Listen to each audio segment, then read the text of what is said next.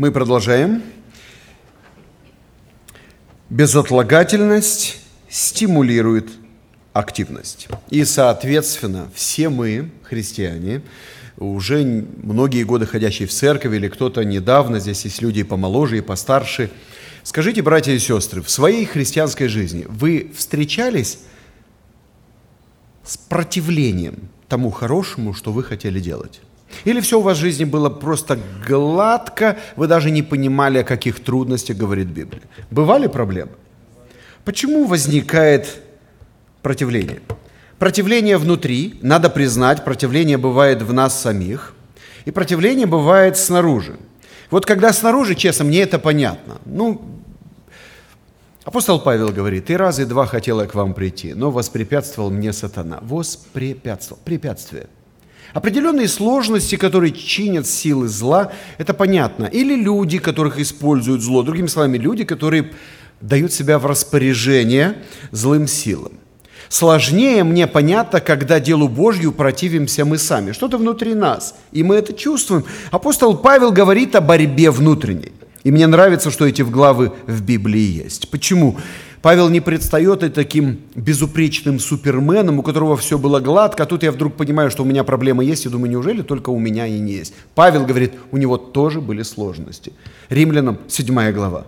Помните, доброе, что хочу, Почему же так, даже у апостола? Кто избавит меня вот от этого, вот тело вот это тянет к земле, противится? Благодарение Богу, даровавшего нам победу. Если бы не Христос, мы бы проиграли эту битву, но для того Он и пришел, чтобы очистить себе. Народ особенный, ревностный к добрым делам. Что-то поменялось в нас. Поменялось, изменился мир благодаря приходу Иисуса Христа. Практически любое действие, которое вытащит нас из зоны комфорта, встречает сильное сопротивление. Либо внешнее, либо внутреннее. Другими словами, и к нам иногда приходят мысли, а мне надо было это. Уже даже вышел, уже едешь, уже вроде приближаешься к церкви и думаешь, а мне это надо было, а почему только мне, а что мне нужнее других? Определенные битвы, внутренние голоса, внешние какие-то –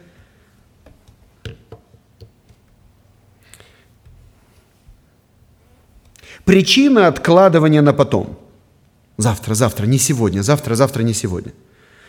Есть такая интересная мысль. Э, все причины откладывания на потом делятся ровно наполовину, 50 на 50. 50 процентов. Что мешает нам осуществить какие-то важные вещи или наоборот, что служит причиной откладывания на потом. 50 процентов то одно, 50 процентов то другое. Как это по-русски произносится? Что вам помешало? То одно, то другое. Вот кто это то одно? Имя, что ли, такое азиатское? Кто такой то одно и кто такое то, то другое? Или что это? На самом деле это определенные вещи, которые явно уступают приоритетам христианской жизни. Но вот когда они начинают заслонять нам главное, значит мы определенную битву проиграли. И, наверное, у каждого из нас какие-то мелкие поражения были. Но ведь книга Откровения – обещает победителям да сесть вместе с Иисусом на его престоле. Правда? Очень важно жить жизнью победы. Выходи из зоны комфорта. Это призыв, который я хотел бы сегодня озвучить. Выходи, потому что выходя из него, мы получим нечто больше. Дьявол всегда говорит, ты потеряешь, ты потеряешь, ты потеряешь силы, потеряешь деньги, а мог бы это использовать по-другому. Вот для меня вы лично, вы лично, я не буду судить об остальных, я только о вас скажу. Ваш приход в Божий дом – это свидетельство, что духовные ценности для вас важны. Мне не нужно ничего говорить. Я, может быть, не очень хорошо знаю ваш лично. Не сужу тех, кто не пришел. Я же понимаю, что у кого-то работа, болезнь или еще какие-то. Но я хочу обратиться только к вам. Вы правильно сделали, что пришли.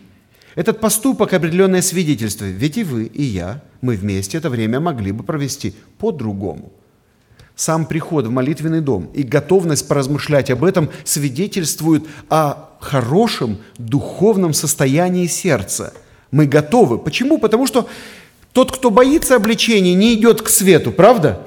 А если любишь свет, а Бога есть свет, мы выходим, ну что же, услышу что-то, что надо исправить. Хорошо, главное сделать это вовремя. Еще раз услышу что-то, что меня ободрит. Хорошо. Услышу что-то, в чем я смогу укрепиться. Тоже хорошо. Посвящение. Что это такое? Мы уже немножко об этом говорили. Разница, казалось бы, в одну букву. Но как практически или в чем практически это посвящение проявляется? Тогда Иисус сказал ученикам, если кто хочет идти за мною, отвергни себя. Возьми крест твой и следуй за мной. Православные любят подчеркивать, и я это тоже подчеркну. Крест свой. Не надо пытаться нести чужое бремя, если тебя об этом не просили. А вот попросили о помощи, да, носите бремена друг друга. Но это выражается иногда, когда в церкви мы хотим заняться не своим служением. Не знаю почему. То ли оно более видное, то ли интересное, то ли за компанию. Важно не чужое служение делать, свое бы сделать. Прежде всего. Можешь и помоги но помоги, да, занять чужое место тому, кто к этому не призван, категорически нет. Будешь страдать сам, и пострадают от этого и другие. В церкви нет неважных вещей. Все важно. И те, кто обеспечивают порядок в этом зале. Благодарю тех, кто убирает в этом зале. Они дают возможность в чистом месте преклонять колени перед Господом. Весь этот труд – не тщетен перед Богом. Свой крест, если кто хочет идти за мною. Ходить перед Богом – это важная фраза. И мы к ней еще вернемся. Что значит ходить перед Богом сегодня? Это прежде всего уметь ходить за Иисусом. Перед я в одной из проповедей говорил, скажу это и сегодня. Один из пасторов штата Вашингтон, э, он в свое время был хорошим духовным наставником для меня, мою жену крестил, здесь в зале моя жена и моя дочка. Э, я говорю о Леониде Филипповиче Агафонове из Биллингхейма. Он уже в возрасте, 80, за 80 перевалило, его сын Сергей Агафонов трудится сегодня в той же церкви. Последний раз, собрав все силы, Леонид Филиппович решил посетить Молдову. Это хороший, достойный брат – посетил Молдову, и в моей церкви он сказал короткую проповедь. В этой короткой проповеди были простые слова. Так почему важно ходить перед Богом, а не позади Его? С одной стороны, мы знаем, что Бог вездесущ, поэтому вот это перед, позади не имеет никакого значения, правда? С другой стороны, все-таки общаясь с нами людьми, в Библии всплывает выражение «перед». Почему перед? Чтобы было видно. Потому что позади это так, чтобы никто ничего не увидел, не догадался. Как позади, наверное, Адам, когда прятался и не хотел Господу выбежать навстречу, как он это делал обычно, общаясь в прохладе дня, им обоим было хорошо, и Богу, и человеку. Но пришел момент, когда он скрылся. Голос твоего я убоялся и скрылся. Это не тот страх. Это ложный, животный, ненужный страх – надо было бояться обидеть Господа и согрешить, а не бояться, чтобы Он тебя не увидел и спрятаться. Ну что ж, с первых страниц Библии поднимается вопрос, что значит иметь общение с Богом. В данном случае, если ты христианин, ты пойдешь за мной. А Иисус прошел и через приятные моменты, и через сложные моменты. Идти за Иисусом – это не всегда гладко и легко, но это и есть. У каждого свой крест. У кого-то болезни – у кого-то потери, у кого-то сложности. Порой Библия говорит, что даже у грешников не бывает проблем, а у верующих бывает. Это сложно объяснить, а может и не нужно объяснять. Дал бы Бог это уметь принимать. Вот что отличает верующего человека. У нас не на все есть ответ. Это то, чего от нас ожидает Господь. Вот это и есть посвящение. Служение поручает нам Господь, а посвятить себя делу служения – это то, что должны сделать мы. Дар дает Бог, а реализация дара – усилие, усердие, верность, посвященность. Ведь кто-то использует дар, а кто-то сильно, хорошо умеет его закапывать. Хорошо бы знал бы, где закопал. В той притче хоть знали где, достали, подули, почистили, сказать, вот – я закопал и тебе принес. А ведь иногда даже не знаешь, где закопал. Дары дает Бог. А верное использование даров зависит во многом от нас. Если бы это зависело только от Бога, зачем же человеку награду давать, если все Бог? Это определенное сотрудничество, друзья, между нами и небесами. Луки 14:33. Всякий из вас, кто не отрешится от всего, что имеет, не может быть моим учеником. Эти тексты надо читать в церкви, ведь удобнее читать другие. Если веруешь, то спасешься. Вот верим и рассчитываем на спасение. Но ведь между ними, между покаянием и приходом Господа, есть еще отрезок под названием «жизнь». А жизнь состоит из труда ради Иисуса Христа. Отрешиться от всего. Как мы понимаем эту фразу? Что значит отрешиться? Посвященный человек – это тот человек, который уже определил для себя, что для него является важным, а что нет. Вы могли бы взять листочек бумаги и написать, что важно, что нет? Приоритеты какие? После определения своих приоритетов посвященный человек бросает всю свою силу и энергию. Время – ресурс для реализации. Знать приоритеты. Не знаешь, вообще сложно что-то сделать, когда не знаешь, что Господу надо. Но даже зная, можно все это не реализовать. Итак, я хочу сделать заявление. Посвящение – это основа в любой области жизни, особенно в отношениях с Богом. Без святости, без посвящения и освящения сложно рассчитывать на добрые отношения с Богом. Не бывает. Не бывает добрых отношений, где нет верности. Не бывает добрых отношений, где нет любви. Не бывает добрых отношений, где нет посвящения. И все то, что хорошо для семейных отношений. Хорошо и для отношений по вертикали. Ведь Бог сказал, полюби меня всем сердцем. Бог полюбил нас именно так. До того, как мы, Его полюбили. Еще когда мы были грешники, когда мы вообще о Нем не знали. Агнец закланный до создания мира. Это Он – сделал шаг навстречу нам. Я не могу не сделать шага навстречу Ему. И возникает технически, возникает технически необходимость это сделать. Итак, основа. Основа – это посвящение. В принципе, в послании к Коринфянам написано, что основа всего – это Христос. Никто не может положить другого основания, кроме Иисуса Христа. Да, но Христос посвятил себя воле Божьей. Тексты о рабе о рабе Господнем у нас встречается в книге пророка Исаия. Начинается где-то с 48 главы, даже 46 по 54. Он раб Божий. С чего мы начали это служение? Как послал меня Отец, так и я посылаю вас. Я молю тебя за них, за посланных. И если Иисус исполнил волю Отца, то для нас это пример посвящения себя по образцу Христовому. Основа – это Христос, а Христос посвятил себя Богу. Поэтому если для меня Христос – это основа, я не могу себя не посвятить тому, кто спас этот мир. Как это сделать? Как посвятить свою жизнь служению Богу? Как именно? Это принять вовремя правильное решение – в этом тексте Бог обращается к человеку. Посмотрите, пожалуйста, на него. Кто я и что должен делать ты? Ходи передо мною. Ходи предо мною. Христианин ходит перед Богом. Что значит правильно ходить перед Богом? Понимать, кто Он.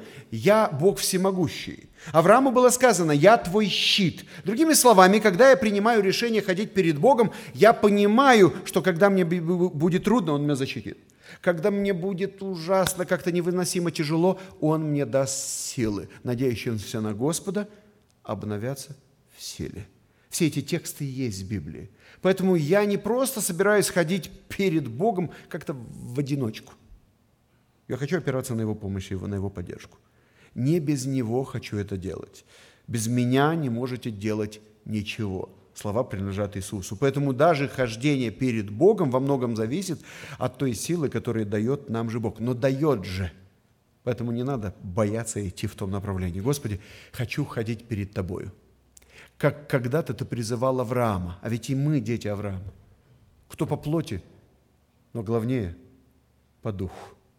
Что значит быть чадом Авраама? Он отец всех верующих. Послание к Галатам апостол Павел пытается достучаться до современных последователей Авраама. Нам нельзя поворачивать назад. Галатийской церкви было сказано, вы хорошо шли. Кто остановил вас? Вот они препятствия, вот оно сопротивление. Позволили кому-то или чему-то остановить. В данном случае в послании Галатам это попытки людей вернуть от благодати к закону, или точнее к законничеству. И современное субботствование, и современные иудействующие христиане – это серьезная проблема для церкви. Я этим занимаюсь в последнее время, очень активно. Это Украина, это Соединенные Штаты, это Молдова, это Россия, это Средняя Азия. Это серьезная проблема, и, может быть, когда-то мы с вами поговорим и на эту тему. Сегодня только хочу подчеркнуть проблемы, с которыми сталкивался Павел в Галатах, галатийская проблема или вирус, сегодня он тоже существует – а значит, и современные проблемы могут христиан остановить. И мы услышим голос Павла, кто остановил вас? Ведь хорошо было. У вас, перед которыми был, ну, ну, как будто распят, предначертан, вы его видели, хотя по жизни не видели, но так вы прониклись пониманием христианской истины, что, что сказали, что все, Христос уже в вас, а потом что-то что пошло не так. Я бы очень хотел, чтобы церковь поместная во главе с хорошим руководством продолжала красиво идти, как и начала идти. Ходи предо мной, а я тебе помогу. Что значит ходить перед Богом? И в этом тексте ходить перед Богом – это значит хранить себя от порока. Порочная жизнь. Что такое порочная жизнь? Напишите, пожалуйста, порочная жизнь – это, или библейским языком, дела плоти известны, конец их смерть прелюбодеяние, и вражда, и ссоры, и распри, и пьянство, и блуд – все там. И волшебство – все там. Галатам – это все еще галатийская церковь. Заговорили о законе, а дела были наполнены пороками. Вот меня это удивляет. Вроде бы захотели вернуться к закону. К закону так к закону. Где вы видели разрешение грешить в этом законе? Что-то странное происходило в этой церкви. Вроде бы в истине, но ключевое слово «вроде бы». Потому что нельзя быть наполовину спасенным. Простите, как чуть-чуть беременным. Или да, или нет. Если христианин, то христианин. Ходить перед Богом – это значит хранить себя от пороков.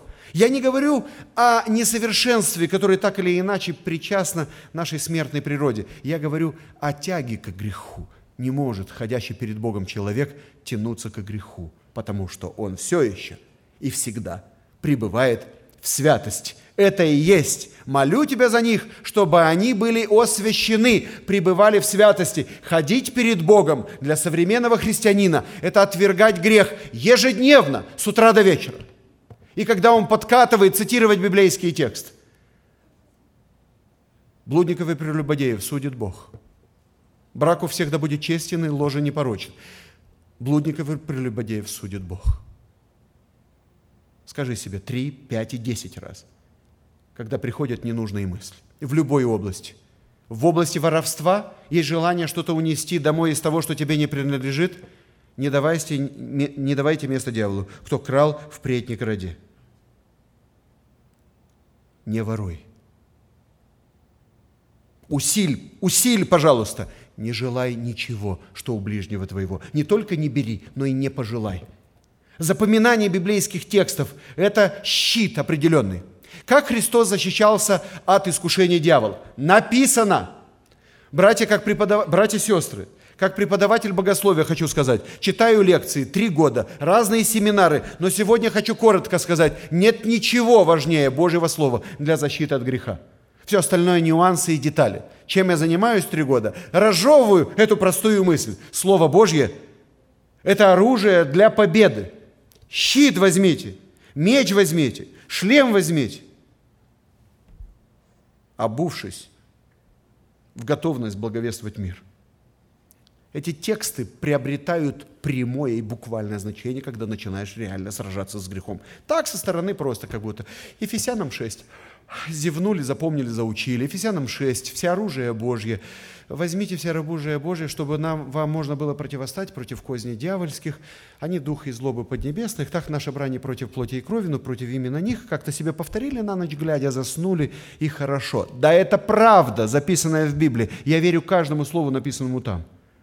И чем больше сражаешься, знаете, где понимаешь Божье Слово? Когда на передовой. И у меня были десятки ситуаций, когда я понимал.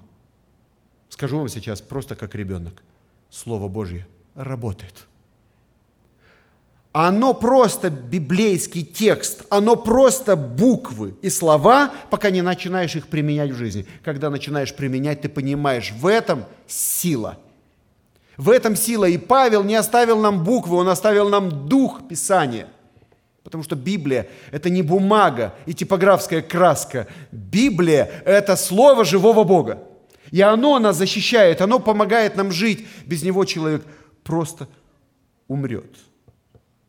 Здесь, в США, на парковке, после богослужения ко мне подошел мы были в ресторане, поужинали после служения, меня пригласили пообщаться, и кто-то меня узнал, я их не помню всех в лицо. Подошел один молодой человек, открыл машину прямо на парковке и сказал, брат Александр, только коротко, я понимаю, что вы спешите.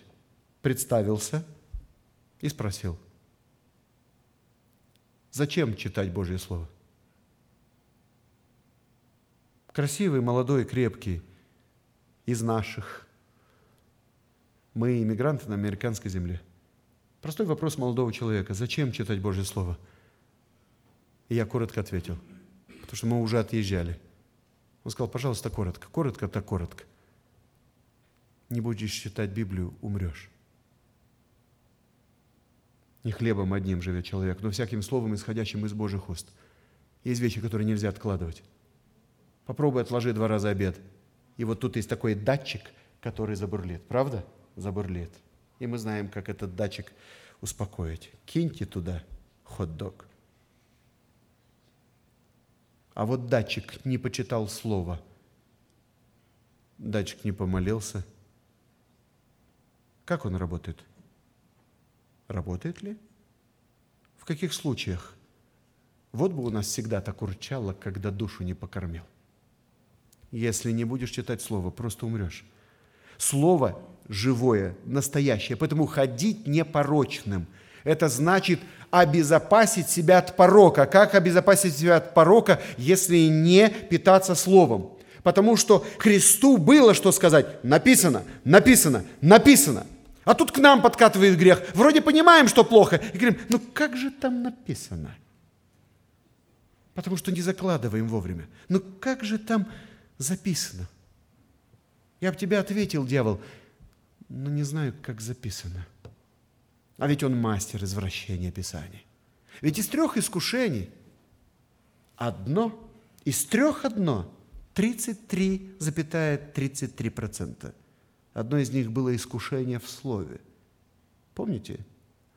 Ну, раз для тебя так дорого, что написано, бросься сни, вниз с крыла храма, ведь написано – ведь написано, ангелам твоим заповедуют о тебе, охранять тебя на всех путях твоих. Ну, написано же. Да не приткнешься камень ногою твоей. Ну, написано же. Поэтому важно не только Писание знать, но уметь правильно его толковать и применять. Искушения могут быть даже в этой области. Чтобы искажать Писание, надо его тоже знать. Заметьте, сатана знал – раз цитировал его, но подавал неправильно. Ведь не написано в Библии, что каждый раз, когда мы будем прыгать вниз головой с высокоэтажного дома, ангелы будут нас ловить и возвращать назад. Называется духовная тарзанка. Игра такая. Мы прыгаем, ангелы возвращают. Не искушай Господа Бога твоего – надо знать не только то, что написано, но и как и применять. Поэтому Христос имел что сказать и на извращение Священного Писания. А для этого нужно пребывать в Слове. Надо читать, размышлять, запоминать, применять все то, что Бог нам в своем слове дает. Ходи передо мною и будь непорочен. Не бывает для христианина «хожу перед Богом и живу в грехах». Эти вещи взаимоисключают друг друга. Непорочное хождение перед Богом, эти вещи должны идти рядом. Вспомните, пожалуйста, вот этого героя. Ведь он предшествовал Аврааму. Попал ли он в список героев веры? Обложка журнала Time. Человек года. Путин несколько раз занимал это место, и американцы спорили. Но почему же не Обама? Политики спорят о том, кто сегодня на слуху, у кого рейтинг выше. Инох попал в список героев веры евреям, глава 11. Христиане более богатые, чем юдеи, не читающие и не принимающие Новый Завет. Про Иноха и про других героев веры, например, про Авраама, написано в Новом Завете то, чего не увидишь в Завете Ветхом. Так почему же Авраам принес своего сына в жертву? Кстати, я люблю об этом спрашивать. Так принес или нет? Принес или нет? Принес. Послание к евреям говорит, верою принес единородного, потому что сделал, когда хотел. Кто смотрит на женщину с вожделением, уже прелюбодействовал с нею. Когда, Господи, я к ней не успел прикоснуться? Когда хотел прикоснуться. Когда вышел из дома с такими намерениями. Я этот пример часто привожу. Человек выходит из дома, он днем увидел, что там что-то не так лежит. И он вышел из дома, чтобы принести это себе домой. Попросту украсть или присвоить чужое. Но по дороге ехала машина, американская полиция, он испугался и вернулся домой. Он ничего домой не принес. Скажите, он вор или нет? Он ничего домой не принес. Он к тому, что хотел принести домой, даже не прикоснулся. Он вор или нет? По закону нет, по закону Божьему да. Он вор. В сердце он уже решил, просто не успел осуществить задуманное, ему не дали. Но в сердце хотел. Не пожелай. Чистота сердца должна быть на уровне мотивов, намерений. Вот что характеризует христианский характер. Ходить перед Богом. Это значит на уровне мыслей стараться вести войну и побеждать. Христианский характер – психологии есть целое направление – behaviorism. Это направление изучает модели поведения. Как человек себя ведет, почему он себя так ведет, как контекст или определенная ситуация окружения, родня влияет на человека, влияет или нет. Плохая компания может испортить даже сердце хорошего парня – Дурные сообщества портят даже хорошие нравы. Почему в Ветхом Завете написано «перебейте эти народы, которые совершали мерзости перед моим лицом, сына твоего не отдавай, дочь не отдавай». Почему? Чтобы они не испортили вас. Как они нас испортят? Мы же народ избранный. Испортят, испортят. Потому что окружение может влиять. Поэтому, когда мы себя окружаем только злом, думая, что мы автоматически все пересилим – мы можем ошибиться. В данном случае окружение имеет значение, чем мы себя окружаем. Я понимаю, что миссионеры иногда находятся во враждебной обстановке. Да, там реально на них давит со всех сторон. Но ведь и миссионерство – это призвание. Когда Бог отправляет, Он и силы какие-то дополнительные дает. Голову самому в пасть льву сувать не надо. Не призван – молись за миссионеров. А если призван самому поехать, езжай, немедли, не нужно откладывать. Но так или иначе мы должны признавать, окружение имеет определенное значение. Авраам находился в не очень приятных обстоятельствах. Уже и деньги были, сына не было. Обстоятельства – это не только люди, это еще и факторы определенные. И эти факторы не поколебали его веру. И когда надо было сына принести в жертву, он его принес. И Новый Завет говорит, почему? Так почему же? Он верил, что Бог силен воскресить его из мертвых. Какая вера, братья и сестры! Какая вера! Еще не написана ни одна книга Ветхого, и уж тем более Нового Завета. Еще нет ни одного воскрешения из мертвых который будет потом. Легче сегодня поверить, когда уже есть 500 очевидцев, видевшие воскресение Христа, когда есть те, когда есть эти, когда Христос воскрешал мертвых, Ветхий Завет, пророки воскрешали во имя, во имя Божье. Авраам, откуда вера в победу? Если Бог в этом возрасте мог дать мне сына, уже он-то справится с тем, как вернуть его. Заметьте, у Авраама не было мысли, что Бог остановит этот процесс. Он верил, что все произойдет, и Бог его вернет. Сильнейшая вера. Потому и назван отцом верующих.